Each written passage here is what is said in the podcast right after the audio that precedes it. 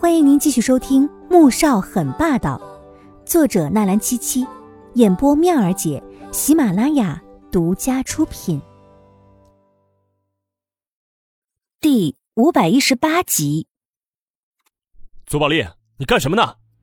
穆子川直接冲上来，朝左宝莉就是一脚踹过去。宋义脸色铁青的走了过来。左副总统，你们这是干什么？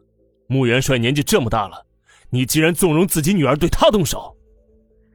左浩翔看到女儿轻易的被木子川撂倒，脸色有些难看，咣的一声将酒杯放下，站了起来，把他拖下去枪毙了。这个他说的自然是木子川。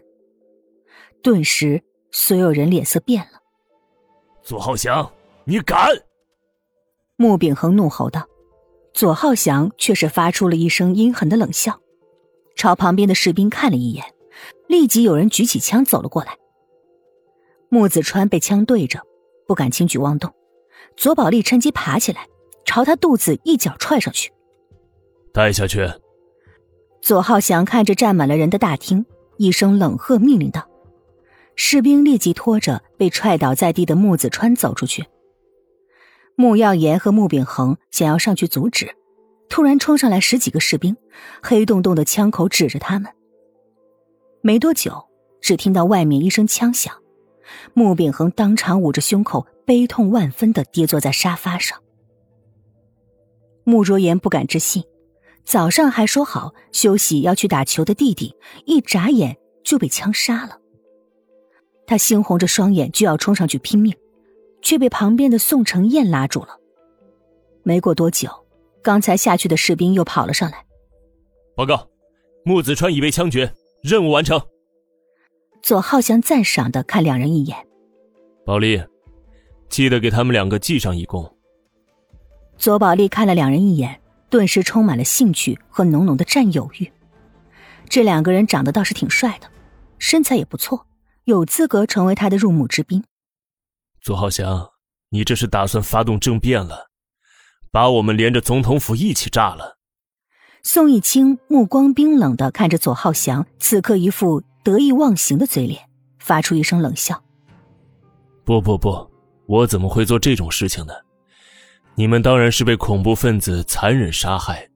不过你们放心，到时候我会把这些恐怖分子就地枪决，为你们报仇的。”左浩翔一副正义凛然的说道：“今天不是他们死，就是他左家亡，谁又会坐以待毙的等死呢？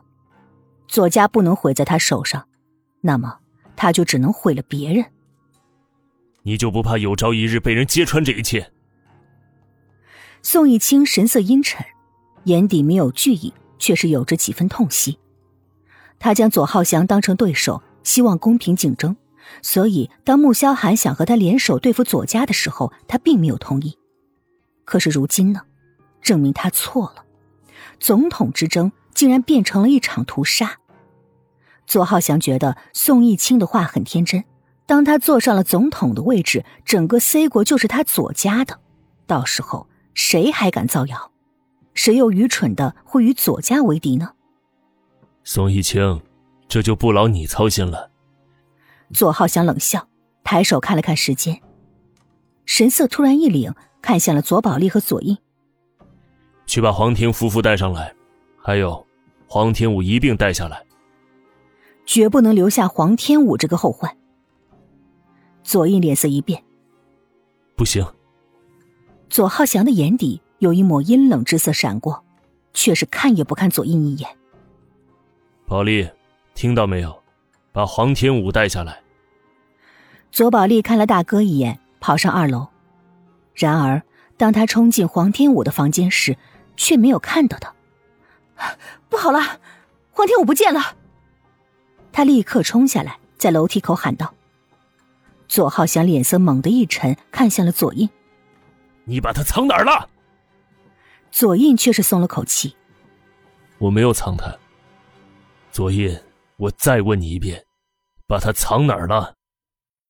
左浩翔举起手中的枪，对准左印的额头。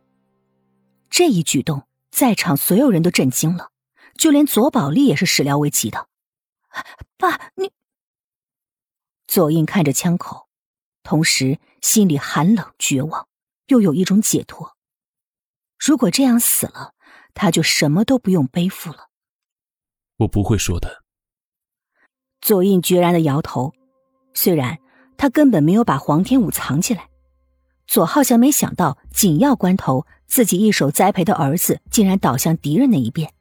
为了一个女人如此不顾大局，这样的儿子要了有何用？可终究是不忍心杀了他。